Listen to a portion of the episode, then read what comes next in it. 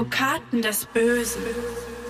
Herzlich willkommen zu Advokaten des Bösen, ein True Crime Podcast, in dem Strafverteidiger ihre eigenen wahren Fälle erzählen. Mein Name ist Simon Danisch, ich bin Journalistin, Radiomoderatorin und True Crime Fan und mit in die Aktenkammer, die unser Podcast-Studio ist, ist Burkhard Benneken mit mir gekommen. Hallo Burkhard. Hallo Simone und ich komme gerade von der Autobahn, frisch von einem Termin aus Braunschweig. Sind wir beide hier reingeweht ins Studio. Ich dachte mir, ich stelle heute mal zu Beginn eine provokante Frage, die aber durchaus was mit unserer heutigen Akte zu tun hat. Burkhard, meinst du, du hast zwei Gesichter und wenn es nur das Strafverteidigergesicht und das private Burkhard-Gesicht ist?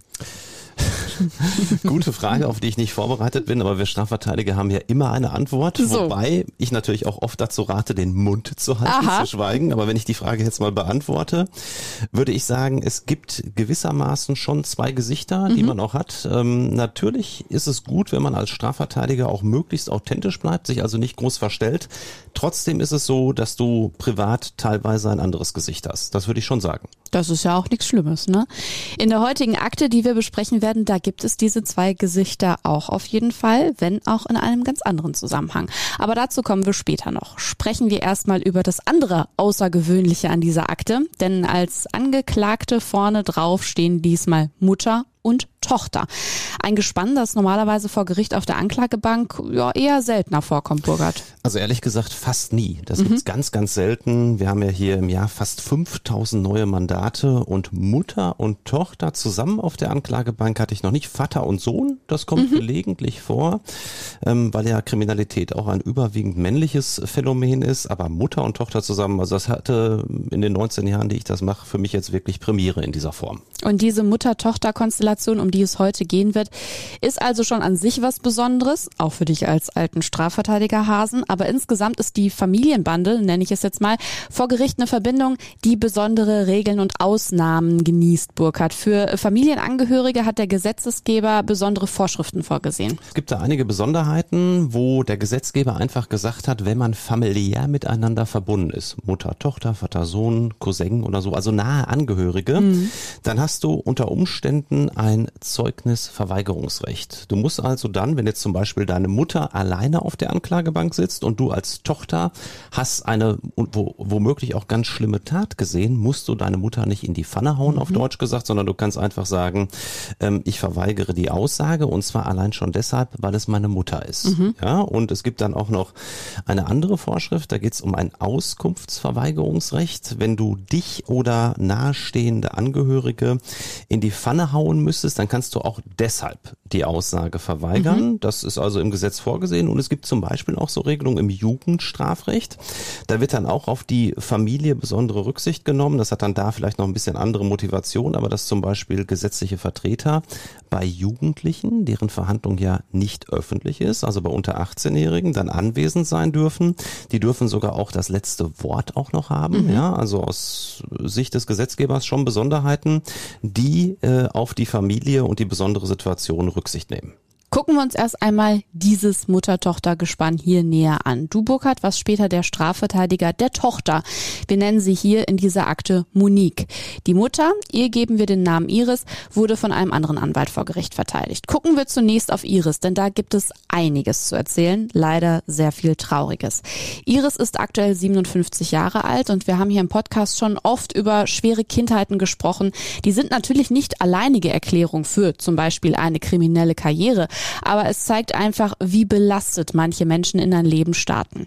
Iris kommt in Karlsruhe zur Welt. Fünf ältere Halbgeschwister auf der Seite der Mutter, ein jüngerer Halbbruder auf der Seite des Vaters. Teilweise werden ihre Geschwister zur Adoption freigegeben. Iris hat bis heute keinen Kontakt zu ihnen. Das Leben von Iris in den ersten Jahren ist geprägt von Armut, Hunger und Aufwachsen im Rotlichtmilieu. Der Vater verlässt die Familie, als Iris zwei Jahre alt ist. Die Mutter ist alkohol- und tablettenabhängig und wirft Iris aus der Wohnung, wenn sie einen Mann für Sex zu Besuch hat. Iris lebte kurze Zeit in einer Pflegefamilie. Der Vater dort verlangte von ihr, seine pornografischen Heftchen umzublättern. Zurück bei der Mutter hat diese einen neuen Lebensgefährten, den Iris zwar ihren Vater nennt, der aber alles andere als eine Vaterfigur sein sollte. Der heute als Sexualstraftäter bekannte Mann hat an Iris satanische und sexuelle Handlungen vorgenommen, auf die ich an dieser Stelle gar nicht näher eingehen will. Ein Schulabschluss oder eine Ausbildung bringt Iris auch nie zu Ende. Sie zieht in den 80ern schließlich für die Liebe ins Ruhrgebiet, lebt bis heute in Gelsenkirchen und mit Aushilfsjobs hält sie sich seit jeher über Wasser. Und dann sind da die Drogen, Marihuana und Kokain vor allem. Iris verliebt sich in ihren Dealer, heiratet ihn und bekommt mit ihm drei Kinder. Eine Tochter, zu der sie heute keinen Kontakt mehr hat. Dann kommt ihre zweite Tochter Monique zur Welt und dann bekommt sie noch einen Sohn. Untreue und Streit führen schließlich irgendwann zur Scheidung. Heute arbeitet Iris in einer Spielhalle und lebt mit ihrem Sohn in einer Wohnung. Burkhard, ich habe Iris wirklich krasses Leben jetzt schon stark zusammengefasst, aber das ist wahrscheinlich auch für dich als Strafverteidiger schon eine heftige Biografie, oder?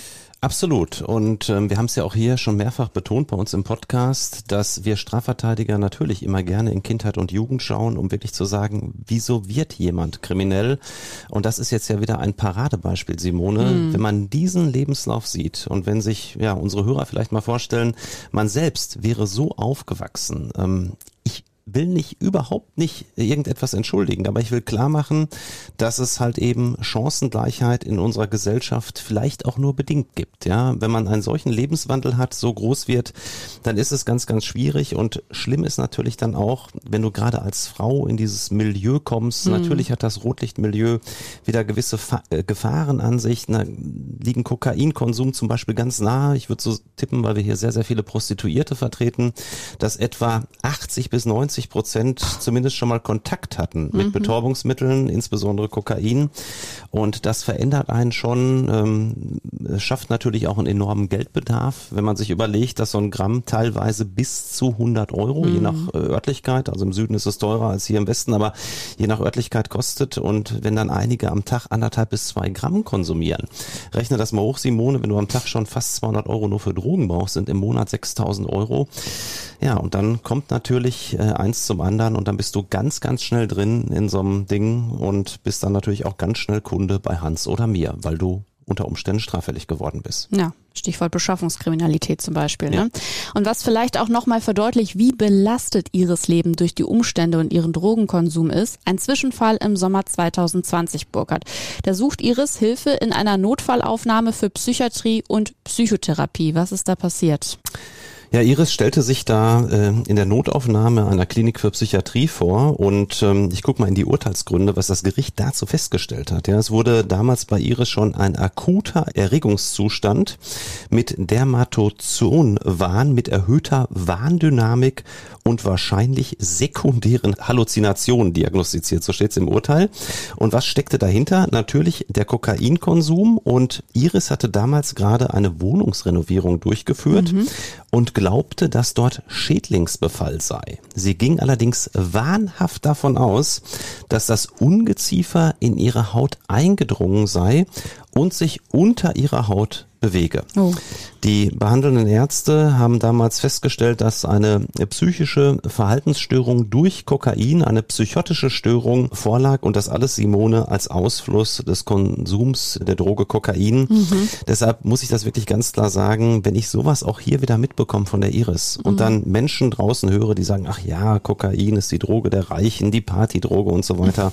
Man darf das wirklich nicht unterschätzen. Wir wollen ja keine Moralapostel werden, aber das ist halt eben so typisch, dass du dann auch in sowas reingleitest, äh, durch den Kokainkonsum kommt sie in die Psychiatrie. Überleg mal, du hast Wahnvorstellungen, dass Ungeziefer unter deine Haut eindringt. Also ich möchte heavy. das nicht erleben. Ähm, das mhm. ist schon, schon eine heftige Nummer und das deshalb aus meiner Sicht nochmal, weil ich das von vielen Konsumenten hier in der Kanzlei auch immer wieder höre, ähm, es ist schon eine nicht zu unterschätzende Droge. Ja, und so eine Biografie wie bei Iris insgesamt ist natürlich auch ein Erbe für die eigenen Kinder.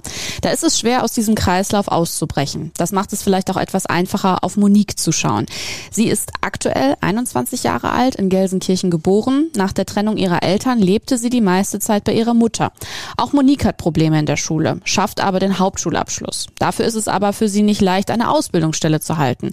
Zwei Ausbildungsverhältnisse werden vorzeitig beendet beendet. Aktuell befindet sie sich aber wieder in einer Ausbildung drin. Monique hat mehrere kleine Vorstrafen wegen Körperverletzung und Beleidigung. Im späteren Urteil wird von einer instabilen Persönlichkeitsstörung des Borderline-Typs in einer schweren Ausprägung die Rede sein. Jetzt hast du Monique natürlich als seine Mandantin über ihre Akte hinaus kennengelernt, Burkhard. Beschreib uns Monique doch bitte einmal aus deiner Sicht. Also eine unheimlich angenehme, sympathische junge Frau, ähm, von der Größe her etwa 1,75 Meter. Ja, eine, eine unheimlich sympathische Frau, die darum bemüht ist, dass es insbesondere ihrer Mutter gut geht. Ähm, das hat sie auch in dem Prozess immer wieder betont, ähm, die auch zu ihrer Mutter aufschaut, das muss man ganz klar sagen. Die Mutter war trotz der schwierigen ja, äh, Kindheit und Jugend der Mutter für Monique immer Vorbild. Und sie hat sich immer an ihr orientiert, weil natürlich, und das ist auch wieder typisch, typisch so die ja, klassische Vaterfigur. Für mhm. Monique natürlich fehlte und die musste dann mehr oder weniger ihre Mutter Iris ausfüllen und das ist natürlich auch keine leichte Situation, auch für eine Tochter, ähm, die dann ja links und rechts vielleicht auch mal so ein bisschen über die Stränge geschlagen hat in der Schule und später. Und mein Eindruck war, dass es ihr wirklich gut getan hätte, und das hat sie mir auch in einem Gespräch gegenüber mal selbst bestätigt, wenn da eine ja dauerhafte Vaterfigur, wenn es auch nicht der leibliche Vater gewesen wäre, aber jemand, der da wirklich mal durchgreift und sagt, hier ist eine Grenze dann äh, war es natürlich so, dass äh, Monique teilweise auch als Schülerin schon deutlich über die Stränge geschlagen hat. Mhm. Und natürlich bringt sie insgesamt auch ein Päckchen mit, ne? Klar, mit diesem Familienhintergrund und allem drum und dran. Da ist der Start ins Leben ja schon nicht so einfach. Und so viel kann ich schon mal verraten. Wir werden Monique auch gleich hören. Wir haben sie nämlich auch im Interview gehabt. Und weil wir ja auch schon über diese besondere Mutter-Tochter-Konstellation vor Gericht gesprochen haben, auch dazu steht etwas im späteren Urteil. Denn so wurde festgestellt, dass Monique Monique ihre Mutter Iris auf ein Podest stelle. So heißt es, sie idealisiert ihre Mutter als ihr Ein und Alles und beste Freundin. Aber gleichzeitig ist auch von großen Konflikten zwischen den beiden die Rede. Ein sehr spannungsgeladenes, ambivalentes Verhältnis also zwischen den beiden. Eine Dynamik, die wir später auch in Tiefe bei dieser Akte sehen werden. Wie hast du, Burkhard, äh, Mutter Iris und Tochter Monique so im Zusammenspiel erlebt? Naja, beide hatten jetzt ja ähm, einen strafrechtlichen Vorwurf, als mhm. sie bei uns schon in die Kanzlei kamen, wobei natürlich die Mutter von einem Kollegen aus einer anderen Kanzlei verteidigt wurde. Ja. Und beide haben wirklich eine verschworene Einheit gebildet bei uns. Die haben gesagt, wir tun für den jeweils anderen alles, was wir können. Das fand ich auch toll und ähm, das war schon beeindruckend, wie die beiden sich hier ausgetauscht haben. Wir haben viele Gespräche gemeinsam mhm. geführt und natürlich war unser Ziel, dass wir eine gemeinsame Verteidigungsstrategie aufbauen, die für beide das beste Ergebnis schafft. Und die Mutter hatte von Anfang an, das kann ich jetzt schon vorwegnehmen, ein äh, schlechtes Gewissen, weil sie sagte, so ganz korrekt habe ich mich nicht verhalten. Vielleicht habe ich meine Tochter da ein bisschen mitgezogen. Und was kann ich dafür tun, dass meine Tochter, die aus meiner Sicht weitestgehend damit gar nichts groß zu tun hat, hier möglichst unschuldig aus der Sache rauskommt. Das war schon das Bestreben. Und ähm, ja, ich habe hier wirklich äh, Mutter und Tochter erlebt, die das Ganze natürlich sehr ernst genommen haben, die aber aber auch immer gesagt haben, an sich haben wir gar nicht so etwas Schlimmes gemacht, denn, da kommen wir gleich zu, das spätere Opfer war ja dem Grunde nach mit vielem von dem, was wir da getan haben, einverstanden. So, jetzt haben wir ganz viel angeteasert, kommen wir also zur eigentlichen Tat. Das spätere Opfer nennen wir Alfred. Er lebt ebenfalls in Gelsenkirchen, arbeitet als Elektroinstallateurmeister und er und Iris kennen sich eigentlich schon so etwa ja, 10 bis 15 Jahre aus einer Kneipe. Enger wurde der Kontakt aber erst 2018. Da treffen sich die beiden beim Einkaufen. Sie unterhalten sich ganz nett und tauschen Handynummern aus. Er hilft ihr bei handwerklichen Dingen in der Wohnung, sie soll ihm im Haushalt helfen. Aber Alfred findet Iris auch toll und attraktiv und erwähnt immer wieder, dass er sich auch eine Beziehung mit ihr vorstellen könnte. Iris geht darauf aber nicht näher ein. Worauf sie aber eingeht, sind die Vorlieben Alfreds. Er erzählt ihr davon, dass er gerne Sadomaso-Spiele ausprobiert, bevorzugt in der Rolle des Untergebenen. Ab Mai 2021 kommt es dann auch zu ein paar Treffen zwischen Iris und Alfred, bei denen sie die Rolle einer Domina einnimmt, Burkhardt. Ich habe einige Videos gesehen, Simone, die ähm, Alfred ja am Boden kriechend zeigen und Iris ähm, in entsprechenden Overknee-Stiefeln und ja, ich sage jetzt mal dominantem Outfit hinter ihm stehend. Sie gibt dann deutliche Anweisungen. Er kriecht über den Boden hin zur Toilette, leckt dann die Toilette auf ihre Anweisung hin sauber mhm. und ähm, ja, das waren so Videos, die wir dann in Vorbereitung mhm. des Prozesses gesehen haben, einfach um uns da auch mal ins Thema zu bringen, ne? weil mhm. insbesondere insbesondere Iris bei den Besprechungen schilderte, dass Alfred halt eben auf das, was später noch kommt hier in der Akte, ähm, unheimlich stand und diese Neigungen hatte und die wollte man nach Aussage insbesondere von Iris eigentlich nur an dem Abend befriedigen. Ganz wichtig noch zu betonen, die Utensilien für diese Spielchen hat Alfred besorgt. Zum Sex kommt es aber nicht. Das möchte er gar nicht erst. Und nicht nur diese Treffen verbinden Iris und Alfred, sondern auch das Geld. Seit 2019 zahlt Alfred an Iris insgesamt etwa 150.000 Euro. Und dazu muss man wissen, dass Alfred geerbt und außerdem auch viel Geld gespart hat. Immer wieder überweist er ihr jetzt also Beträge um die 10.000 Euro, weil Iris ihm erzählt hat, dass vermeintlich eine Rockerbande sie zur Prostitution habe zwingen wollen. Sie müsse nun Zahlungen an diese Rocker entrichten, weil sie sich dem widersetzt habe. Alfred zahlt, wie gesagt, erst einmal immer wieder Geld an Iris. Bis zum Sommer 2021. Da sagt er ihr, dass er ihr nicht mehr so große Summen geben wolle.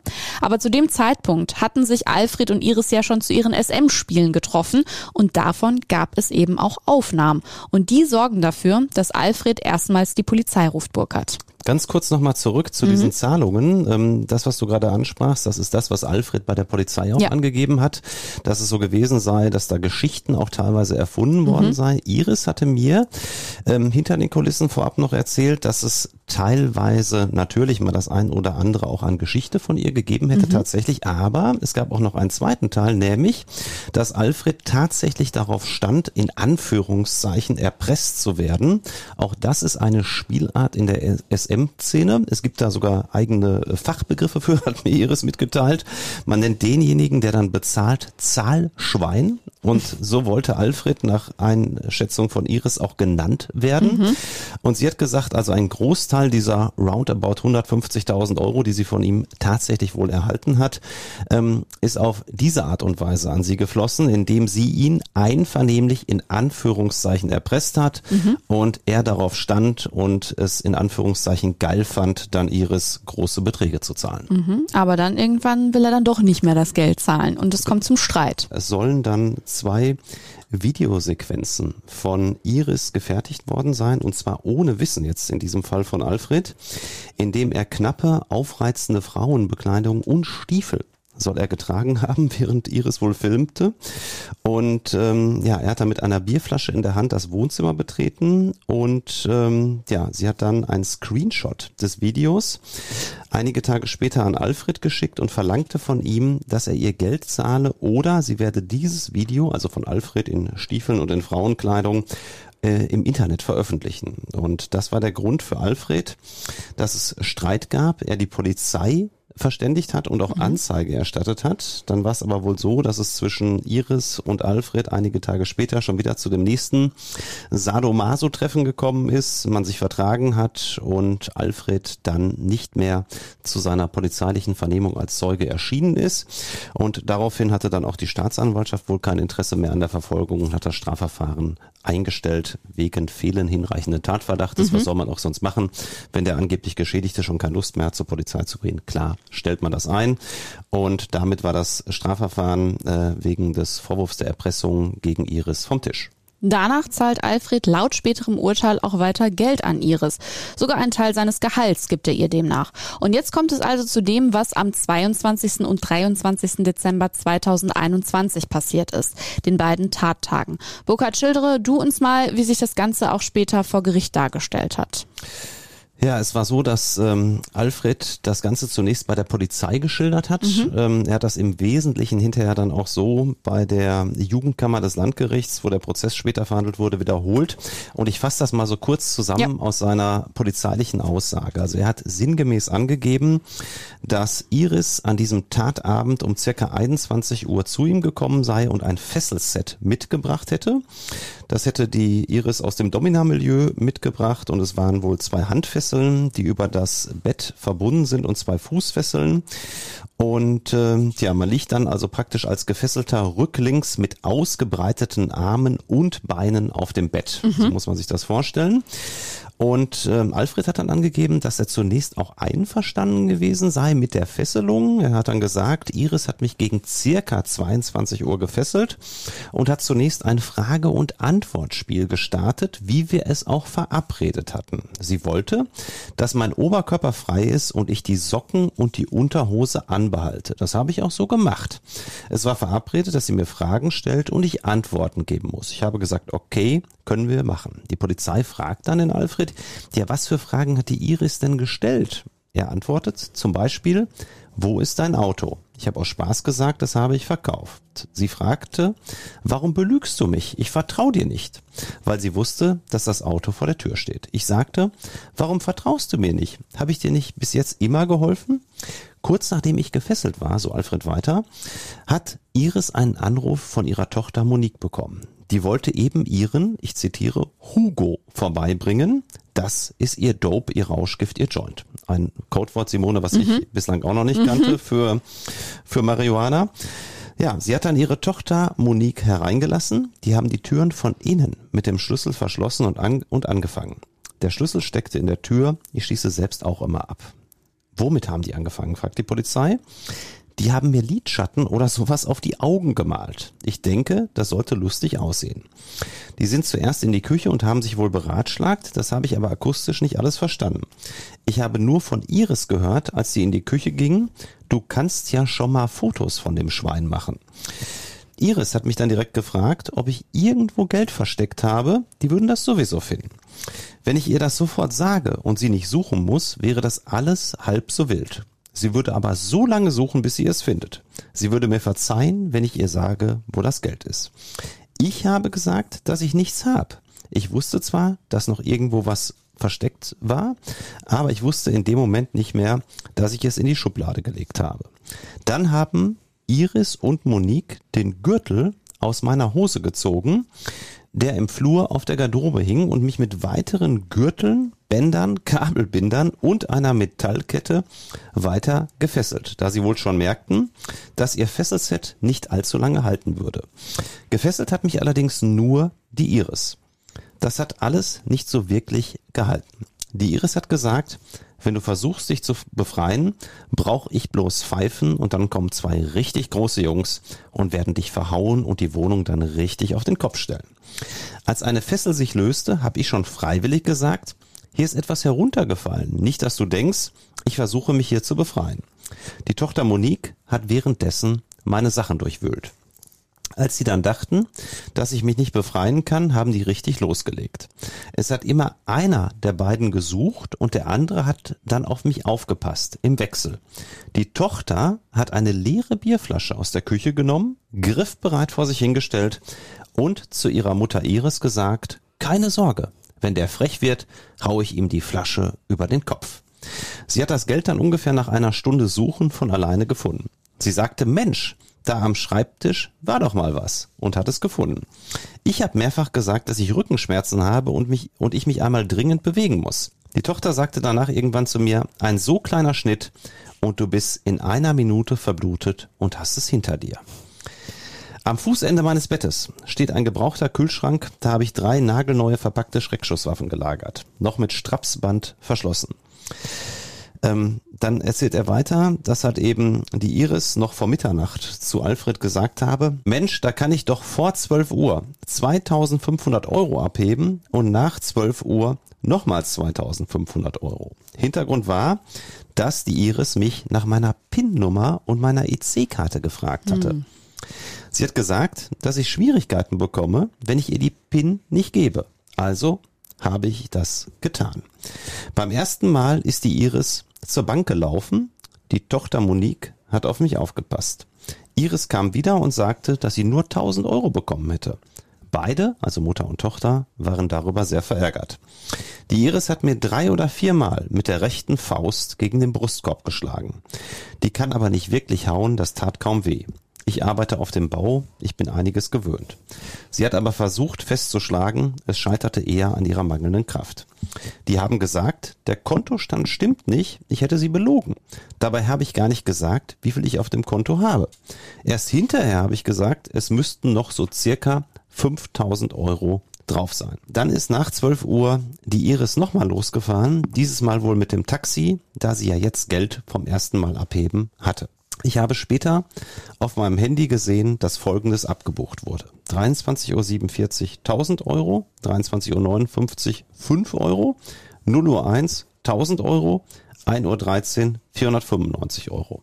Insgesamt haben sie also 2500 Euro abgehoben. Die haben dann in der Wohnung noch weiter gesucht und gemacht und getan. Die haben dann beratschlagt, wie sie etwas zu essen bekommen.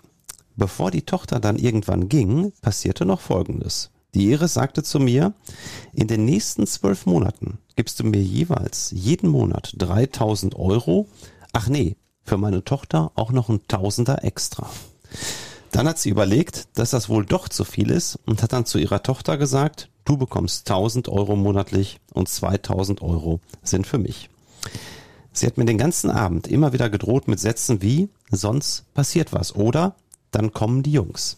Ob sie mir auch erneut gedroht hat, was die monatlichen Zahlungen angeht, weiß ich allerdings heute nicht mehr. Die Iris sagte mir zudem, dass sie dafür sorgen werde, dass ich als perverses Schwein dastehe. Das Ganze ging dann so bis, ja, kurz vor 6 Uhr. Irgendwann hatten Mutter und Tochter meine Wohnung verlassen, zunächst die Tochter. Und gegen kurz vor sechs konnte ich mich befreien, sagt Alfred hier an dieser Stelle aus. Ich hätte mich auch eher befreien können, habe aber das für taktisch nicht klug gehalten. Ich hatte nicht wirklich Angst vor ihr als Person, aber ich habe es wirklich für möglich gehalten, dass sie irgendwelche Männer dazu ruft. Man weiß das ja nie. Das ist so, Simone, im Wesentlichen die Aussage mhm. zu dem Tatabend, die ähm, Alfred bei der Polizei angegeben hat. Und er hat natürlich auch noch angegeben, dass halt eben diverse Waffen, die er in seiner Wohnung wohl aufbewahrt hatte, dann auch noch von den Frauen aus der Wohnung mitgenommen wurden. In dem Kühlschrank hatte sie ja aufbewahrt, hat er in der Aussage erzählt. Ja, ja fassen wir das nochmal zusammen. Also für Alfred sah es so aus, als wäre es normaler Abend mit Iris und ein paar Sadomaso-Spielchen. Und äh, dann kam auch noch die Tochter von Iris dazu, die Monique. Ähm, ab dem Zeitpunkt hat er sich wahrscheinlich auch noch nicht so viel dabei gedacht, weil Iris das so ein bisschen so verkauft hat, ja, die Monique macht jetzt hier halt mal mit. Richtig? Genau, also eigentlich ging es, wenn man das so sagen darf, normal los wie mhm. immer. Ähm, so Fesselspielchen standen ja öfter schon mal an Eben. und ähm, es war eigentlich bis dahin auch für Alfred, das spätere Opfer, ja normal. Und mhm. er hat sich da auch erstmal nichts weiter bei gedacht. Mhm. Und dann ging aber die Suche nach dem Geld los und dann wurde ja auch ein bisschen zur Gewalt gegriffen. Äh, unter anderem zum Beispiel, was jetzt gar nicht in der Aussage drin stand, aber was später zum Beispiel im Urteil drin stand, dass er auch mit heißem Kerzenwachs übergossen wurde oder eben auch mit dieser Flasche bedroht wurde, ähm, dass man die zerbrechen würde und ihn dann halt entsprechend verletzen würde. Ganz genau. Es gab ja auch zahlreiche Bedrohungen und ja, Alfred war beim ersten Mal, als er hier bei der Polizei war, was ich gerade mhm. im Wesentlichen vorgelesen habe, nach seiner eigenen späteren Aussage auch sehr nervös, mhm. stand dann auch wohl unter dem Eindruck der Tat und ähm, hat dann hinterher noch weitere Details ergänzt, ja. Das alles findet, wie gesagt, in Alfreds eigener Wohnung statt, überfallen und gefesselt in den eigenen vier Wänden quasi. Ich habe es ja bereits angekündigt, wir haben für diese Akte mit Monique auch gesprochen. Sie hat uns im Interview erzählt, dass sie von den Domina-Spielen zwischen ihrer Mutter Iris und Alfred wusste, dass er aber vom Anblick Alfreds in der Wohnung dann doch geschockt war. Das war mir alles ganz neu. Also natürlich kenne ich diese Standardsachen mit ähm, Hauen und diese Fesselspiele.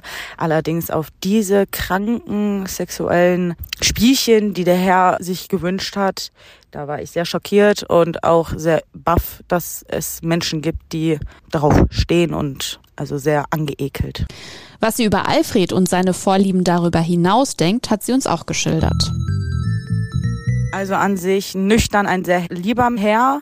Betrunken fährt er auf die krankesten Sachen ab, wie zum Beispiel ein ganz dünn Stromstrag sich durch den Harnkanal zu schieben und sich dann volle Pulle den Strom anzuschalten. Also das ist schon sehr schockierend. Als ich ihn gesehen habe, wusste ich nicht, dass es der gleiche Mensch ist. Ich habe ihn gesehen, aber ich habe ihn anders wahrgenommen, weil ich wusste, dass er darauf steht. Aber das wirklich mal live zu sehen, das war sehr schockierend. Allerdings war ich ja schon darauf gefasst, dass ich mir sehr eklige Sachen sehe. Allerdings nicht so. Er hat auch eingewilligt, weil er diese Erniedrigung noch das auf dem Handy zu haben, das aufgenommen zu haben, das ihn noch mehr erregt hat. Ähm, als meine Mutter mir das gezeigt hat, ich war baff. Ich weiß noch, das war am Esstisch und mir ist der Hunger vergangen. Allerdings ist gutes Geld und das sind halt sehr lange Freunde gewesen, meine Mutter und der Herr nüchtern war das ja auch eine Freundschaft wie ich bring dich zum Bahnhof oder ich gebe für dich einkaufen, da du kein Auto hast. Wenn er betrunken war, das sind zwei verschiedene Menschen einfach gewesen. Seine Fetische kennenzulernen, das war sehr schockierend, wie zweiseitig Gesichter sein können, vor allem wenn Alkohol im Spiel ist.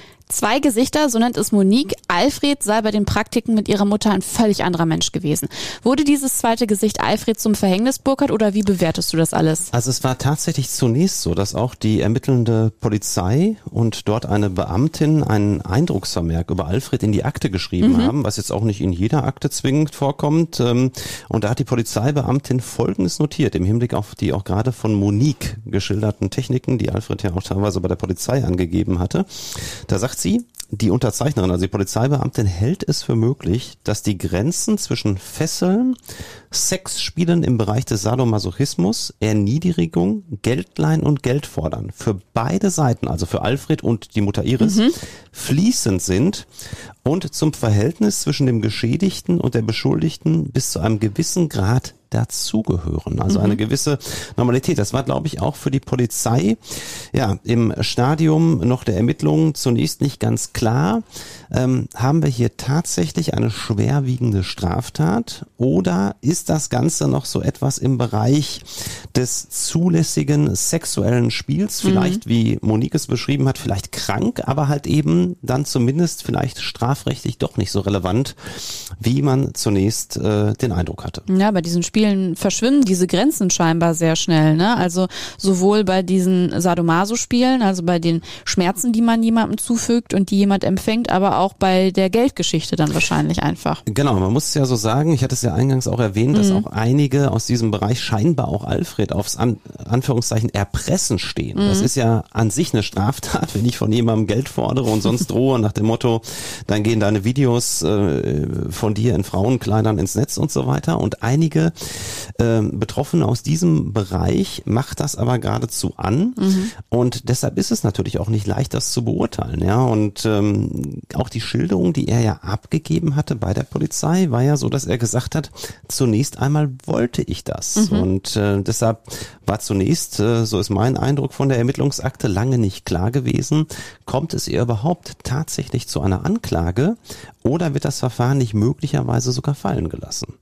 Ja, Alfred hatte sich offenbar nicht nur bei seinen Sadomaso-Spielen in ein Abhängigkeitsverhältnis begeben, auch indem er Iris ja monatelang das Geld gegeben hatte und auch nach dem Streit zu ihr zurückgekehrt war.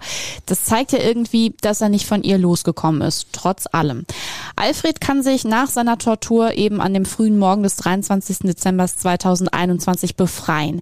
Er wählt den Notruf und tritt, äh, trifft im Wohnzimmer seiner eigenen Wohnung auf Iris. Es kommt zum Handgemenge und Iris flieht aus der Wohnung. Noch am selben Tag wird ihre ihre Wohnung durchsucht und das Geld sichergestellt, nachdem ähm, Alfred eben die Aussage bei der Polizei getätigt hat. Es kommt also zur Anklage. Und Iris und Monique finden sich als Mutter und Tochter am 10. Juni 2022 vor Gericht wieder. Und zwar vor dem Landgericht Essen vor der Jugendstrafkammer. Warum dort, Burkhard? Erklär uns das mal genauer. Genau, also erstmal muss man sagen, Landgericht, das ist natürlich die äh, ja, erste Instanz für die dicken Vorwürfe. Mhm. Und hier ist es tatsächlich so, dass die Ermittlungen dann am Ende aus Sicht der Staatsanwaltschaft Staatsanwaltschaft ergeben hatten, dass hier ein sogenannter erpresserischer Menschenraub in Tateinheit mit besonders schwerem Raub vorliegt. Ich breche das jetzt mal einfach runter. Ähm, man hatte hier jemanden in seinen eigenen vier Wänden gefesselt und dazu genötigt, so die Staatsanwaltschaft, den PIN freizugeben. Mhm. Ähm, man hatte Geld erbeutet und, und das war halt eben das ganz große Problem zunächst einmal, man hatte auch Waffen mitgenommen, mm. nämlich Waffen, die Alfred ja in seiner Wohnung hatte. Und es ist so, Simone, man muss als Täter eines schweren Raubes, wenn du einen schweren Raub begehst, bist du ganz schnell bei fünf Jahren Mindeststrafe, fünf Ui. bis 15 Jahre, also eine ganz erhebliche Tat, musst du die Waffen nicht mit zu deinem Raub hinbringen, mhm. sondern es reicht aus, wenn die Waffen aus der Tat stammen, wenn die also die Tatbeute, zum Beispiel die Waffen sind wie hier. Mhm. Und das war natürlich ein ganz, ganz dicker Vorwurf, deshalb Landgericht. Und warum Jugendkammer? Mag man erstmal erstaunt sein, weil ja die Iris äh, ja Ende 50 ist und ähm, es lag natürlich an meiner Mandantin Monique, der Tochter, die zum Tatzeitpunkt 19 Jahre alt mhm. war. Und es ist so, dass du im Alter zwischen 18 und 20 Jahren Jugendstrafrecht bekommen kannst, aber nicht musst. Und zunächst einmal nimmt man dann aber an, dass hier Jugendstrafrecht Anwendung finden könnte, für Monique. Das wird natürlich im Gerichtsverfahren dann nochmal im Einzelnen überprüft. Mhm. Und wenn das zur Anwendung kommen kann, dann nimmt man natürlich auch eine Kammer des Gerichts, die speziell für Jugenddelikte zuständig ist. Und dadurch kam es halt eben, dass jetzt hier eine 57-jährige Mutter mit ihrer, ähm, ja, zum Tatzeitpunkt 19-jährigen Tochter vor der Jugendkammer des Landgerichts angeklagt waren. Monique hat, wie gesagt, dich als ihren Strafverteidiger an ihrer Seite, ihre Mutter Iris ein Pflichtverteidiger. Wie seid ihr da also in diesen Prozess reingegangen, Burkhard? Mit welchen Erwartungen, mit welcher Taktik? Ich habe schon oft hier im Podcast betont, dass ein faules Ei, wenn ich es mal so nennen darf, alle anderen mitziehen kann. Und es ist immer oberstes Gebot, wenn du mehrere Angeklagte hast, hier in dem Fall zwei, dass die Strafverteidiger untereinander ähm, miteinander kommunizieren. Das muss man natürlich mit dem Mandanten vorher besprechen. Mhm. Und dass man versucht, eine einheitliche Verteidigungsstrategie zu finden, was natürlich besonders naheliegend ist, wenn es um Mutter und Tochter geht, die natürlich ohnehin eine Einheit bilden. Wir hatten mhm. da eingangs drüber gesprochen, die auch ein einheitliches Interesse haben, nämlich dass beide bestmöglich rauskommen. Und deshalb habe ich natürlich mit diesem äh, beigeordneten Pflichtverteidiger der Mutter Kontakt aufgenommen und habe mit ihm gesprochen, habe ihm auch meine Verteidigungsstrategie, die ich aus zahlreichen Gesprächen mit Mutter und Tochter ähm, ja äh, gewonnen hatte, erklärt, verkürzt dargestellt. Man hatte Erkenntnisse dahingehend, dass die Mutter mit äh, Alfred zunächst alleine war. Da wurden diese Fesselungshandlungen vorgenommen. Man hatte keiner, man, man wusste auch, dass meine Mandantin Monique später dazu kam und gewisse Sachen mitgemacht hat. Sie soll ihm diese Flasche an den Hals gehalten haben, soll ihn ein bisschen bedroht haben, soll auch Geld und Waffen mitgenommen haben. Aber wenn man sich jetzt vorstellt, die Mutter hätte zu Monique vorher gesagt, der steht da drauf. Der möchte das und der ist damit einverstanden, dann wäre es ja aufgrund einer Einwilligung mhm. des später bedrohten und erpressten unter Umständen straflos gewesen. Ja, weil es natürlich auf das subjektive Vorstellungsbild immer des konkreten Täters ankommt. Und wenn sich meine Mandantin Monique vorgestellt hat, die Mutter macht mit dem ständig Sadomaso-Spiele, was ja wirklich so war. Da gibt's alle möglichen Techniken. Wir hatten eben von Monique einiges dazu gehört. Und meine Mutter sagt, heute Abend sollst du dazukommen, weil er auch auf so eine Mutter-Tochter-Geschichte steht. Und wir sollen ihn beide ein bisschen in Anführungszeichen foltern, beide unter Druck setzen und er steht darauf, wenn wir ihm Sachen und Geld wegnehmen. Wenn die Mutter das so zu Monique gesagt hat, und genau diese Informationen hatte ich vorliegen aus zahlreichen Gesprächen, dann wäre es nach meiner Auffassung für Monique straflos gewesen. Mhm. Weil ihre Vorstellung war, der Alfred will das, der ist damit einverstanden, zack. Also Freispruch für Monique. Genau. Und das war genau das, was wir aufgebaut mhm. haben. Und das ist genau das, was ich in äh, Telefonaten mit diesem Pflichtverteidiger der Mutter besprochen habe. Und nicht nur das.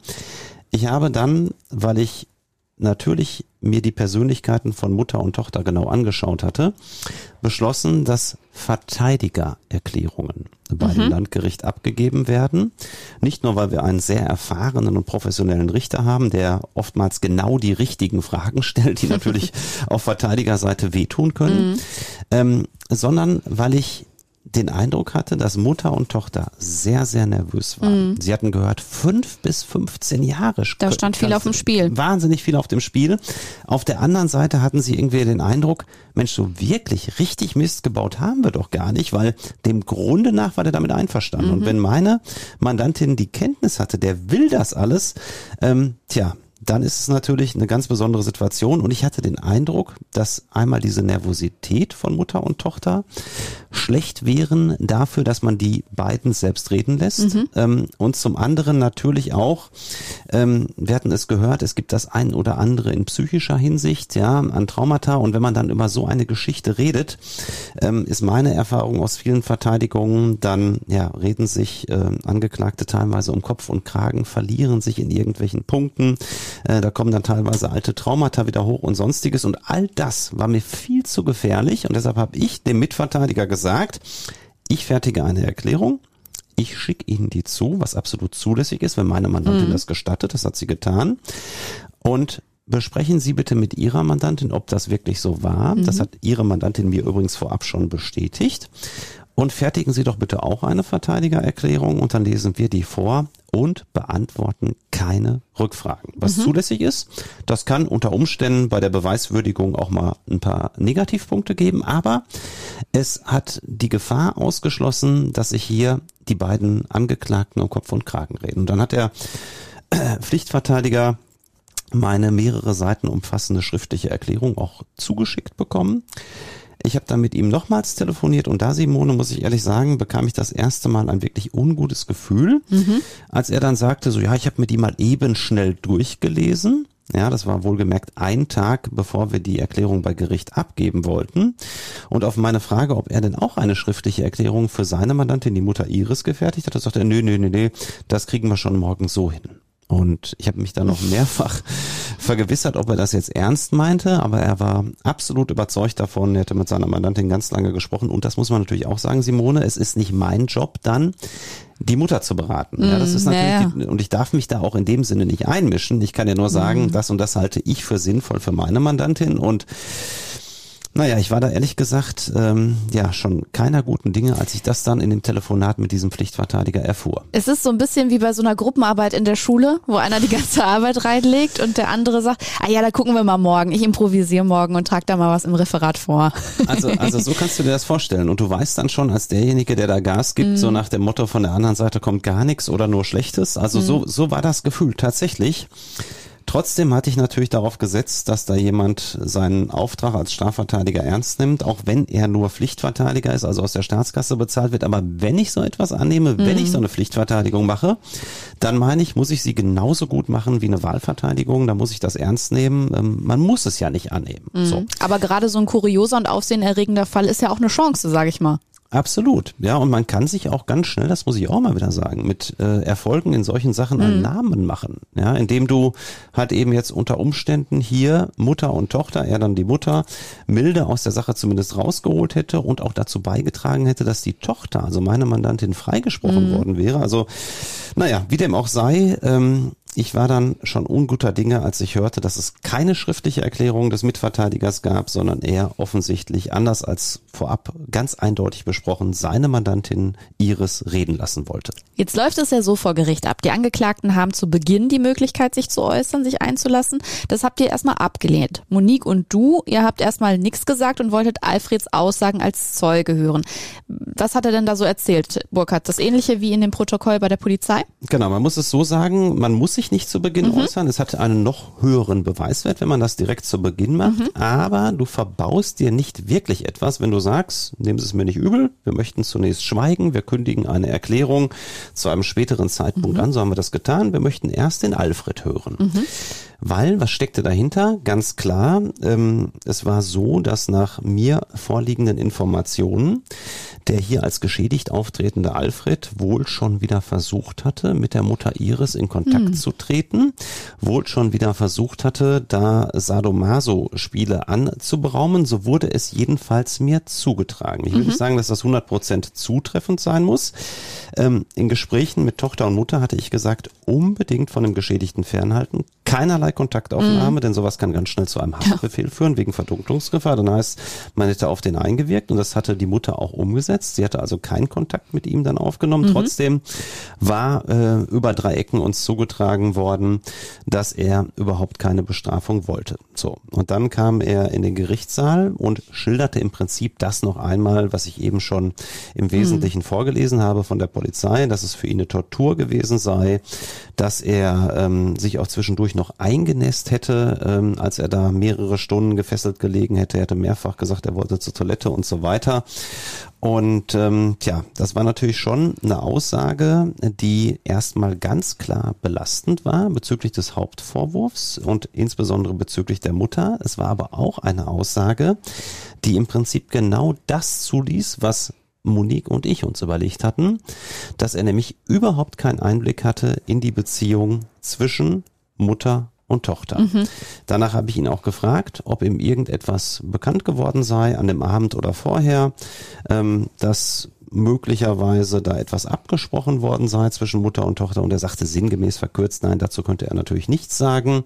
Da hätte er keinen Einblick gehabt, er hätte mal mitbekommen, dass die Mutter an dem Abend das Handy in die Hand genommen hätte, vielleicht auch etwas geschrieben hätte, was allerdings kommuniziert worden sei zwischen Iris und Monique, das entziehe sich seiner Kenntnis. Und ähm, ja, ich habe dann natürlich auch gefragt, ähm, könnten Sie sich denn vorstellen, dass ähm, die Mutter sich das im Prinzip ähm, ja alleine ausgedacht hat, dass hier gewisse Grenzen überschritten werden und die Tochter davon gar nichts wusste, weil die Mutter einfach gesagt hat, der ist damit einverstanden. Mhm. Und auch daraufhin sagte er sinngemäß, dazu könnte er nichts näher sagen, weil er natürlich keinen Einblick in diese Mutter-Tochter-Beziehung hatte. Und damit war aus meiner Sicht ähm, der Weg für den Freispruch weitestgehend geebnet. Natürlich musste man jetzt noch etwas erklären, nämlich das, was wir von Anfang an geplant hatten. Ja. Und dann war auch der Weg frei dafür, dass ich gesagt habe, nach Rücksprache mit Monique, so, wir haben den Alfred jetzt gehört. Er hat all das bestätigt, was so dem Grunde nach aus den Akten schon klar war. Und es war so, dass er keinen Rückzieher gemacht hat. Auch das erlebt man teilweise, Simone, dass dann mutmaßliche Opfer sagen, ach, so schlimm war das alles gar nicht, ich will gar keine Bestrafung mehr oder ich habe da ein bisschen übertrieben, wie auch immer. Ja, gerade wenn so ja Zuneigung besteht zu zumindest einer der Angeklagten, mhm. ist das schon durchaus denkbar. Das war hier allerdings nicht der Fall. Aber wir hatten die Option wirklich frei dafür zu sagen, die Mutter hatte ihrer Tochter nicht gesagt, dass Alfred das in dieser Form nicht wollte. Mhm. Im Gegenteil, sie hatte der Tochter vermittelt, das soll so ablaufen. Also zu diesem Zeitpunkt war aus deiner Sicht trotzdem, zumindest für Monique, noch alles drin. Das hast du mir ja auch so gesagt, ne? Genau, man muss ganz klar sagen, für die Mutter stand zu diesem Zeitpunkt fest, es wird eine Bestrafung für sie geben. Mhm. Ähm, ich hätte zu diesem Zeitpunkt da allerdings ehrlich gesagt noch mit einem recht milden Urteil mhm. gerechnet mhm. ähm, für die Mutter und für meine Mandantin sah ich jetzt genau das, was ich aus der Akte rausgelesen hatte, als bestätigt an. Der Weg für einen Freispruch, der war im Prinzip zu diesem Zeitpunkt geebnet, so dass wir dann die zunächst nicht abgegebene Verteidigererklärung mhm. tatsächlich eingeführt haben. Genau. Die habe ich dann für Monique vorgelesen und wie gesagt ganz verkürzt runtergebrochen. Die Mutter hatte Monique gesagt, Alfred sei mit allem einverstanden. Er stünde insbesondere auch mal auf ein Mutter-Tochter-Spiel. Er wolle so ein bisschen erpresst werden. Er sollte auch ein bisschen härter angefasst und bedroht werden. Ähm, und man, äh, ja, wolle dann zur Bank fahren und so weiter und so fort. Und das Geld könnte man auch behalten. Damit war Alfred ausdrücklich einverstanden. Das habe ich dann vorgelesen mhm. und der Vorsitzende Richter wollte natürlich Fragen stellen, was ich auch gut nachvollziehen kann aus Sicht des Gerichts. Das haben wir allerdings nicht getan.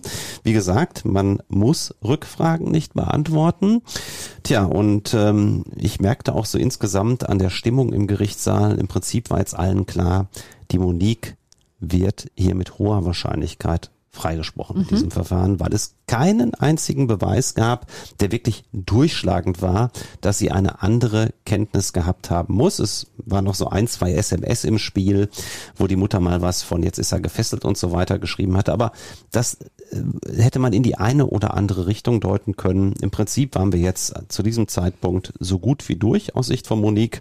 Und ähm, es ging im Prinzip nur noch aus meiner Sicht jedenfalls darum, welche Strafe bekommt die Mutter. Und dann übergab der Vorsitzende natürlich das Wort ähm, Iris und ihrem Verteidiger. Mhm. Und normalerweise, wenn alles normal gelaufen wäre, hätte der, der Mitverteidiger jetzt im Prinzip mit einem Satz unsere Fassung bestätigen können, hätte dann noch was zu den Hintergründen seiner Mandantin vorlesen können. Und ähm, tja, dann wäre es im Prinzip jedenfalls aus meiner Sicht für Monique gegessen gewesen mit dieser Sache. Aber Simone, es er hatte kam, andere Pläne. Es kam anders. Mhm. Ähm, das Telefonat möchte ich nochmal in Erinnerung rufen, was mhm. ich ja schon am Vortag mit ihm hatte, wo mir schon Angst und Bange wurde. Und tatsächlich sagte dann dieser Pflichtverteidiger, meine Mandantin wird hier jetzt Rede und Antwort stehen. Und dann ist dir das Herz in die Hose gerutscht. Und ähm, man kann wirklich Iris überhaupt keinen Vorwurf machen. Nein. Überhaupt nicht. Ähm, das ist so, dass Iris wirklich das Beste für ihre Tochter wollte. Das war ihr ausdrückliches Bestreben, dass ihre Tochter freigesprochen wird. Mir gegenüber hatte sie ursprünglich bestätigt, dass sie ihre Tochter im Unklaren gelassen hatte mhm. über das, was da wirklich abging in ihrem Kopf. Und tja, dann war es aber so, dass in zahlreichen Punkten Iris ähm, ja sich regelrecht um Kopf und Kragen geredet hat. Mhm. Zum Beispiel war in meiner Verteidigererklärung die Angabe, dass man äh, Gegenstände einfach nur vor die Tür gestellt hatte, meine Mandantin gar nicht wusste, äh, ob die überhaupt mitgekommen sind. Das sind scheinbare Randdetails, mhm. aber da sagte dann äh, Iris, ja, und die ganzen Gegenstände, auch die Waffen, die hat meine Tochter Monique munter aus der Wohnung geschafft und mit nach Hause. Und Ouch. das war jetzt nicht ein Punkt, Simone, es waren mhm. vier, fünf Punkte und alle verdrehten die Augen. Der Vorsitzende Richter sagte dann irgendwann vollkommen zutreffend, hatte er absolut recht. Ähm, Sie erzählen ja gerade genau das Gegenteil von dem, was ihre Tochter gesagt mhm. hat. Und das ist überhaupt kein Vorwurf an die, an die Mutter. Die war hochgradig belastet. Die stand unter Adrenalin. Die hatte, mhm. das ist meine Überzeugung, die hatte noch nicht einmal gehört, was ich für ihre Tochter vorgelesen mhm. hatte. Und der Vorwurf geht, und das muss ich so deutlich formulieren, einzig und allein an den äh, beigeordneten Pflichtverteidiger, der seine Mandantin da hat reinlaufen lassen mhm. und der natürlich damit auch uns ja letztendlich ähm, überführt hatte, der uns damit äh, alles andere als geholfen hatte und ähm, der Richter, den ich aus vielen Verhandlungen kenne, wirklich ein Profi, das muss man so deutlich formulieren, der sagte dann nur, Herr Bennecken, ähm, wollen Sie nicht nochmal mit Ihrer Mandantin vor die Tür gehen und vielleicht auch mit dem Mitverteidiger und der Mutter nochmal beratschlagen. Ich sagte, der Vorsitzende, wenn Sie es jetzt nicht gesagt hätten, ich hätte es angeregt von meiner Seite aus. Ja, und dann, Simone ist da auf dem Flur des Landgerichts etwas passiert, was ich ähm, auch zum Glück noch nicht so häufig erleben musste. Mhm. Es war so, dass Mutter und Tochter kurz davor waren, dem Verteidigerkollegen an die Gurgel zu gehen. Sie haben es nicht getan. Es ist körperlich nichts passiert.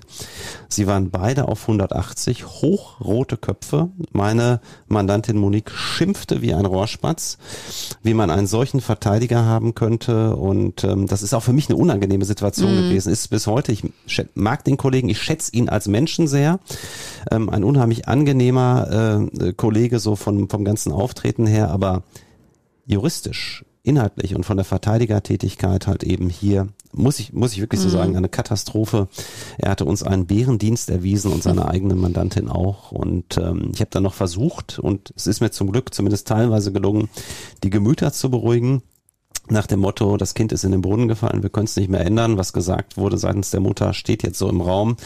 Und äh, ja, dann fragten mich natürlich alle Beteiligten, ähm, Herr Benecken, ja, dann sagen Sie doch mal, was machen wir denn jetzt? Mhm. Also ganz ehrlich, jetzt gibt's nur noch eins, symbolisch gesprochen, Hosen komplett runterlassen. Mhm.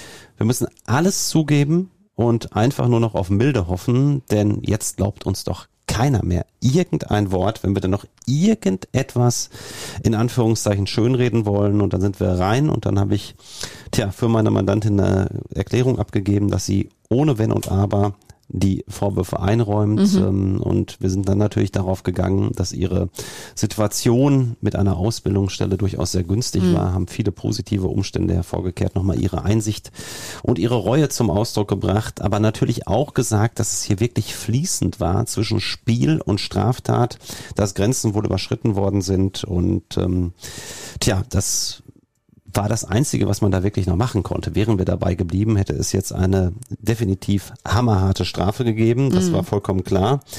Und ich hatte ehrlich gesagt, Simone, die Hoffnung, dass man gerade bei meiner Mandantin, bei der Mutter nicht unbedingt, die mhm. kriegt der Erwachsenenstrafrecht, da haben wir erstmal diese hohe Mindeststrafe von fünf Jahren, aber dass man zumindest bei meiner Mandantin auf einen Bereich kommt, der noch im bewährungsfähigen Raum liegt. Ähm, das ist bei Jugendstrafrecht ohne weiteres möglich, weil diese Strafrahmen des Erwachsenenstrafrechts mhm. für Jugendliche und Heranwachsende nicht gelten, wenn man Jugendstrafrecht anwendet.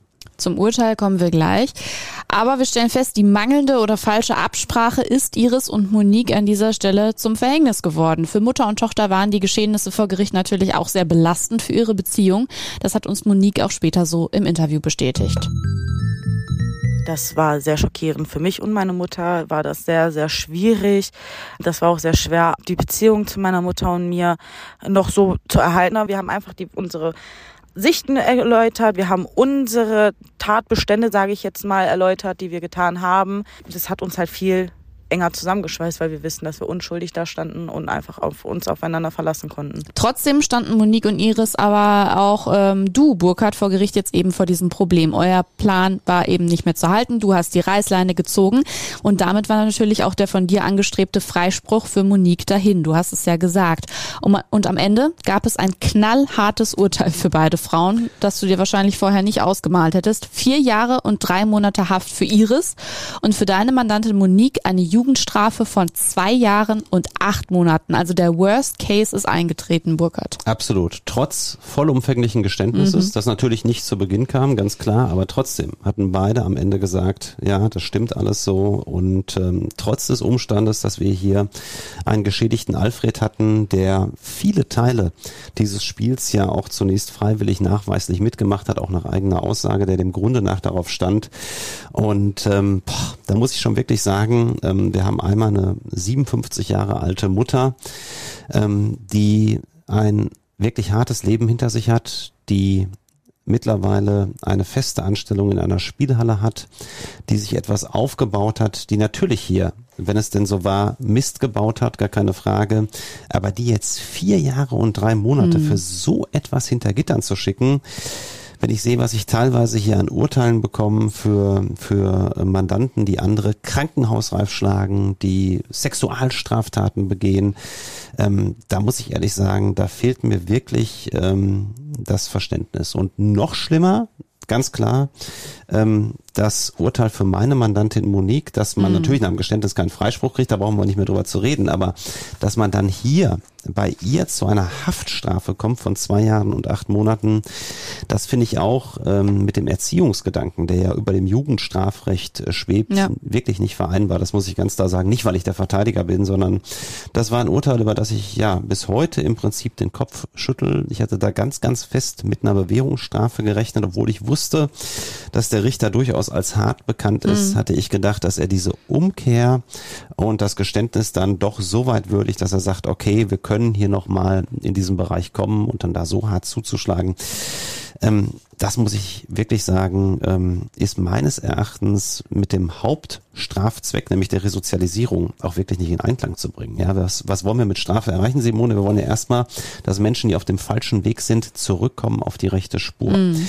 Und wenn ich dafür meine Mandantin Monique nochmal sagen darf, sie hatte eine feste Ausbildungsstelle zum Zeitpunkt des Urteils, die ist mittlerweile weg. Das muss, die damalige Ausbilderin wurde dann als Zeugin gehört, das kam natürlich schon in dem Betrieb nicht an. Sie hat jetzt eine neue Ausbildung angefangen und auch die wird sie zwangsläufig wieder verlieren, weil sie jetzt demnächst ähm, die Ladung zum Strafantritt bekommen wird. Wir haben zwischendurch noch Revision eingelegt, die wurde erwartungsgemäß äh, verworfen. Und ähm, das ist schon wirklich ähm, bei der Karriere meines Erachtens alles andere als förderlich, was das Gericht sich hier äh, am Ende dabei gedacht hat. Ähm, das darf ich auch mal sagen, ebenso wie ich eben den Kollegen Pflichtverteidiger aus meiner Sicht äh, kritisiert habe, muss ich insbesondere sagen, ist die Jugendstrafe hier aus meiner Sicht mit den Strafzwecken nicht in Einklang zu bringen. Mhm. Und ich hoffe nur, dass Monique, die ja auch, wie ihr ja alle in den Tönen auch gehört habt, wirklich eine tapfere junge Persönlichkeit ist, dass sie sich davon nicht ja, niedermachen lässt. Denn es ist ja kein Geheimnis, dass die Einflüsse hinter Gittern, auch gerade im Frauenknast, alles andere als die besten sind. Ja, und wir hören auch jetzt noch was von Monique, denn für sie selbst waren das Urteil für sie, aber auch das für ihre Mutter ein harter Schlag. Und so hat sie im Interview mit uns darauf geblickt. Also ich war sehr schockiert. Ich mache meine Ausbildung und das ist natürlich nicht so wirklich erziehungsfördernd. Eine Dame, die alleine wohnt, die alleine steht, die für ihr Einkommen selber sorgt, eine Dame aus dem Leben zu ziehen, die eigentlich alles im Griff hat. Auch bei meiner Mutter, die ist schon ein bisschen älter, sie ist krank. Darauf wurde auch nicht eingegangen. Das ist einfach schockierend gewesen, dass man einfach nicht darauf achtet, dass man eine Jugendliche aus dem Verkehr zieht, eine Tat, die sie nicht begangen hat und eine Frau, die Steuern zahlt, die Nachtschichten übernimmt, wie weiß ich nicht, die macht Überstunden, die macht alles und äh, wird dann aus dem Leben gerissen mit fast 60 Jahren. Dem Richter macht Monique an dieser Stelle aber keine großen Vorwürfe. Also ich fand schon, dass da ein sehr lieber Mensch sein kann. Er macht ja auch nur seinen Job, was ich natürlich ein bisschen blöd finde, dass man da auch nicht wirklich auf die Hintergründe meiner Mutter und mir eingegangen ist, mit schwieriger Kindheit, mit Schicksalsschlägen, die einen psychisch sehr äh, belastet haben. Wie denkst du darüber, Burkhard? Hätte das Gericht das, was Monique da auch anspricht, alles mehr beachten müssen? Ich finde schon. Also ganz klar, ähm, ich glaube auch, wenn man jetzt Alfred mal fragen würde, ähm, beispielsweise die Mutter hätte zwei Jahre mit Bewährung bekommen und meine Mandantin hätte einen, ja, vielleicht mehrwöchigen Arrest nach Jugendstrafrecht bekommen hm. oder Sozialstunden oder sonst etwas. Ich hätte das wirklich, auch wenn das Delikt erstmal, ja, wir reden hier über erpresserischen Menschenraub, das, das klingt krass. gekommen ist mit besonders schwerem Raub. Das ist ein, ist ein heftiges Delikt. Trotzdem meine ich, hätte man mit guten Argumenten dahin kommen können. Und ähm, ich glaube, es wäre auch wirklich äh, produktiv gewesen im Sinne der Strafzwecke. Und deshalb muss ich sagen, es ist einer eine der Urteile, ja, wo ich am Ende meiner Karriere mal irgendwann sagen werde, ähm, damit bin ich wirklich nicht einverstanden. Es, man kann oft äh, unterschiedliche Auffassungen sein im Strafrecht, das ist gar keine Frage. Es gibt ja auch keine Punktstrafe, also keine einzig richtige Strafe.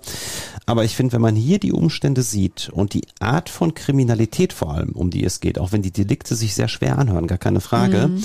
ähm, die konkrete Ausgestaltung, insbesondere dieses, ja, äh, fließende zwischen SM-Welten und, und Strafbarkeit, dann meine ich, hätte hier wirklich eine Bewährungsstrafe für beide, für Mutter und Tochter absolut ausgereicht, wäre viel produktiver.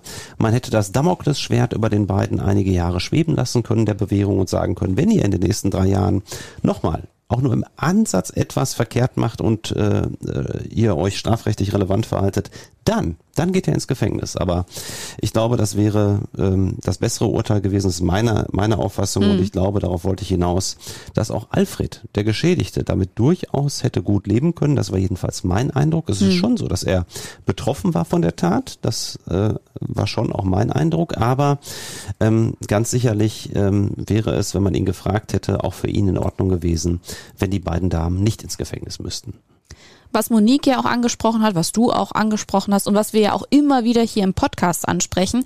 Wie verhältnismäßig ist Strafe und was soll Strafe bezwecken? Also wir brauchen nicht darüber diskutieren, dass es Gerichtsprozesse und Strafe geben muss und dass das sicher überhaupt nicht in Ordnung war, was da mit Alfred in seiner Wohnung passiert ist, wenn es denn alles nicht so mit seinem Einverständnis war. Aber wenn wir da wieder an den von uns so oft erwähnten Resozialisierungsgedanken erinnern. Hier werden jetzt die Leben von zwei Frauen natürlich dauerhaft auf Pause gestellt. Die eine in der Ausbildung, die andere berufstätig tätig. Dazu muss Iris auch den finanziell entstandenen Schaden an Alfred zurückzahlen. Da wiegt das Urteil natürlich doppelt schwer. Monique hat uns aber im Interview deutlich gemacht, dass sie sich nicht entmutigen lassen will, was ihre Zukunft angeht. Also ich gehe natürlich immer noch arbeiten. Ich bin optimistisch. Ich werde jetzt auch nicht mein Leben in den Sand setzen. Ich mache soweit ich kann. Ich gehe auch weiterhin zur Schule, versuche meine Bildung trotzdem noch ähm, zu fördern. Ich kann mitnehmen, was ich mitnehmen kann. Und ich hoffe natürlich sehr, dass ich ähm, meine Ausbildung abschließen kann mehr wünsche ich mir auch nicht, weil eine Frau muss einfach eine Ausbildung heutzutage haben. Das ist so wichtig, dass man abgesichert ist und auf niemanden finanziell abhängig ist, sei es auf einen Mann, sei es an Eltern oder sei es der Staat. Und wenn man dann kurz vor Ende dann verpflichtet ist, da abzubrechen und dann die drei Jahre, die man da geschuftet hat und sich geknechtet hat und alles getan hat, das dann hinzuwerfen, weil wer weiß, ob man die Möglichkeit besteht, die Ausbildung im Gefängnis weiterzumachen. Das ist schon echt sehr schwierig und sehr blöd zu verarbeiten, aber ich stehe trotzdem morgens auf und gehe zur Arbeit. Monique, aber auch Iris stehen jetzt also vor einer ungewissen Zukunft. Wann müssen die beiden denn ihre Haft antreten und wie wird es jetzt erstmal mit Monique und Iris weitergehen? Genau, die Revisionen der beiden sind verworfen worden, das hatte ich eben mhm. schon gesagt, so dass das Urteil rechtskräftig ist. Bis äh, zur Ladung zum Strafantritt dauert es in der Regel ja so zwischen sechs und zwölf Wochen, mhm. manchmal auch die eine oder andere Woche länger, das kommt immer drauf an. Ähm, das heißt, im Prinzip rechnen beide Frauen jetzt jeden Tag damit, dass mhm. sie tatsächlich geladen werden ähm, in den jeweiligen Frauen Frauenknast. Monique kann ja noch in den Jugendstrafvollzug und ähm, Iris muss natürlich in den erwachsenen Frauenknast und ähm, ich will jetzt auch nicht sagen, das eine ist besser als das andere. Es ist beides ganz sicherlich sehr, sehr unangenehm. Es gibt dort sehr, sehr viel Drogen. Ähm, Ich hoffe, dass es bei Iris insbesondere, die ja massiv den Drogen in der Vergangenheit zugesprochen hatte, keinen Rückfall gibt. Ähm, das wäre eigentlich das Schlimmste und dann wieder zwangsläufig Beschaffungskriminalität und so weiter. Mhm. Das ist ja ein Rattenschwatz ohne Ende. Also ich hoffe, dass beide trotz dieses für mich auch sehr unbefriedigenden Urteils ähm, den Mut haben zu sagen, wir gehen da jetzt durch. Ähm, es gibt, und das sage ich auch allen Mandanten und Mandantinnen, die dann solche Urteile haben, es gibt trotz allem immer noch Schlimmeres. Denk daran, ähm, du bist beim Arzt und der sagt dir, dein Leben ist in einigen Wochen oder Monaten beendet. Ähm, das ist natürlich so ein bisschen, ja, Mutmacher, du, Mutmacher Durchhalteparolen, die ich dann da mitgeben muss. Aber ähm, ich glaube, dass die beiden das wirklich schaffen. Ich glaube da ganz fest dran. Ich habe mit ihnen nochmal viele, viele Gespräche geführt, jetzt auch in den letzten Wochen und Monaten ähm, mit Mutter und Tochter, die beide hier oft nochmals in der Kanzlei saßen. Und ich finde, beides sind wirklich ganz, ganz sympathische Menschen, egal was sie da in dieser Tatnacht gemacht mhm. haben oder nicht gemacht haben. Und ähm, vielleicht, auch das ist ja noch eine Option, haben beide die Chance, relativ vorzeitig aus der Haft entlassen zu werden. Stimmt, ja. Gerade im Jugendstrafrecht ist ja die Möglichkeit sogar schon, ähm, das habe ich auch schon mal geschafft, bei ein Drittel der verbüßten Haft rauszukommen, auch wenn das die absolute Ausnahme ist, das muss man sagen. Aber gerade so bei der Halbstrafe ist das bei Monique schon denkbar und dann wären es ja immerhin nicht zwei Jahre, acht Monate, sondern nur ein Jahr, vier Monate. Zudem muss man sagen, dass man hier in Nordrhein-Westfalen, wo ja beide sich stellen werden, äh, man in der Regel relativ schnell im offenen Vollzug ist. Auch da mhm. sehe ich bei beiden wirklich gute Möglichkeiten, weil ja beide eigentlich äh, sozialisiert sind. Mhm. Und ähm, da wird es sicherlich die Möglichkeit geben, vielleicht nach einer kurzen Überprüfung von sieben bis 14 Tagen im offenen Vollzug zu sein. Das wünsche ich jedenfalls beiden, dass es so läuft. Und auch über ihre Mutter Iris und die kommende Haftstrafe haben wir mit Monique noch gesprochen. Sie ist der festen Überzeugung, dass auch ihre Mutter das packen wird. Also ich liebe meine Mutter und meine Mutter ist die beste Frau der Welt. Sie ist so stark und ich weiß, sie wird das schaffen, allein schon für ihre Kinder. Sie ist so eine starke Person und wenn sie es nicht schafft, dann schafft das keiner. Ich wünsche meiner Mutter weiterhin alles Beste dieser Welt. Mama, ich liebe dich. Die Mutter-Tochter-Beziehung hat also diesen schweren Prozess überstanden. Mit was für einem Gefühl hinterlässt dich dieser Fall am Ende, Burkhardt? Tja, also ähm, ich habe auch wieder für mich einiges mitgenommen. Ähm, ganz klar, das Allerwichtigste, ich kann es nur nochmal betonen, in solchen Strafverfahren mit mehreren Angeklagten ist, dass sich die Verteidiger untereinander abstimmen. Ähm, die Mutter sieht es mittlerweile genauso. Man mhm. sollte unbedingt darauf achten, dass man einen engagierten Strafverteidiger an seiner Seite hat und man sollte auf gar keinen Fall, auch wenn man finanziell beengt ist, da am Honorar, am Geld sparen. Da muss man sich notfalls irgendetwas leihen, besorgen und sich einen entsprechenden Wahlverteidiger ähm, suchen, der dann auch entsprechend engagiert verteidigt oder halt eben einen Pflichtverteidiger finden. Da muss man natürlich genau hingucken, der auch die entsprechende Leidenschaft dann in der Situation mitbringt. Das habe ich sicherlich mitgenommen. Ähm, tja, und auch, das muss ich so sagen, ähm, dass leider in Deutschland auch Jugendkammern die äh, Grundsätze des Jugendstrafrechts nicht immer in den Vordergrund rücken. Denn hätte man hier konsequent sich an dem Erziehungsgedanken des Jugendstrafrechts orientiert, dann hätte man Monique garantiert nicht hinter Gittern geschickt. Es geht ja auch nicht immer darum, wir wollen ja wirklich authentische Einblicke hier zeigen und es ist nicht unser Bestreben, weder von Hans noch von mir, uns hier zu feiern oder immer nur äh, Erfolge darzustellen, die wir zum Glück ganz überwiegend haben, aber man muss ganz klar sagen, es gibt auch solche Urteile, wo man meines Erachtens trotz bestmöglicher Verteidigung mhm. am Ende keinen Erfolg in dem Sinne hat, wie man ihn sich vorher äh, erhofft hat. Auf jeden Fall eine ungewöhnliche Akte, die du uns heute auf den Podcast-Tisch gelegt hast. Aber wir wollen auch mal schauen, was denn bei dir auf dem Schreibtisch sonst so ganz oben liegt. Welche Akte bearbeitest du denn aktuell so? Aktuell liegt bei mir auf dem Tisch ein, ja, auch mich muss ich schon sagen, sehr bedrückendes Verfahren. Ich verteidige gerade gemeinsam mit meinem Vater einen jungen Herrn, der ist gerade aus dem Jugendstrafrecht raus gewesen, als er auf einer Kirmes in Münster ähm, zum Messer griff. Das steht fest, deshalb darf ich da jetzt schon so drüber reden. Mhm.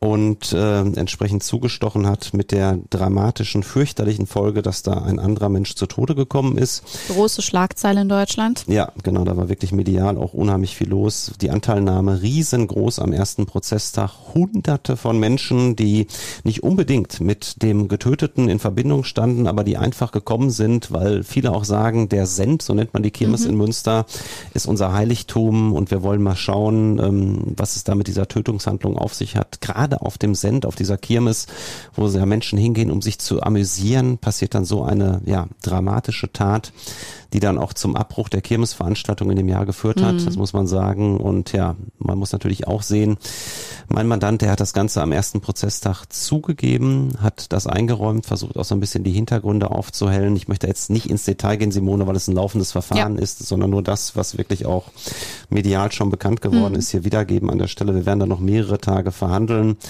Und ähm, das treibt mich gerade um und das kann ich vielleicht auch noch an der Stelle sagen. Ähm, wir machen ja hier einmal unseren Podcast mit Hans und dir, ähm, wo es ja immer darum geht, dass wir unsere eigenen Fälle präsentieren, ähm, was glaube ich Seltenheitswert hat, vielleicht sogar einzigartig ist am deutschen Trugheim Podcast Markt. Und ähm, ich hatte mit einer Kölner Strafverteidigerin lange diskutiert und sie sagte, Mensch Burkhardt, es wäre auch doch noch mal etwas äh, aktuelle Fälle aus Deutschland und aller Welt zu besprechen mit Insiderwissen. Und das, Simone, probiere ich jetzt auch noch. Da gibt's jetzt noch ein zweites Format, sogar mit Video, das heißt Mundraub.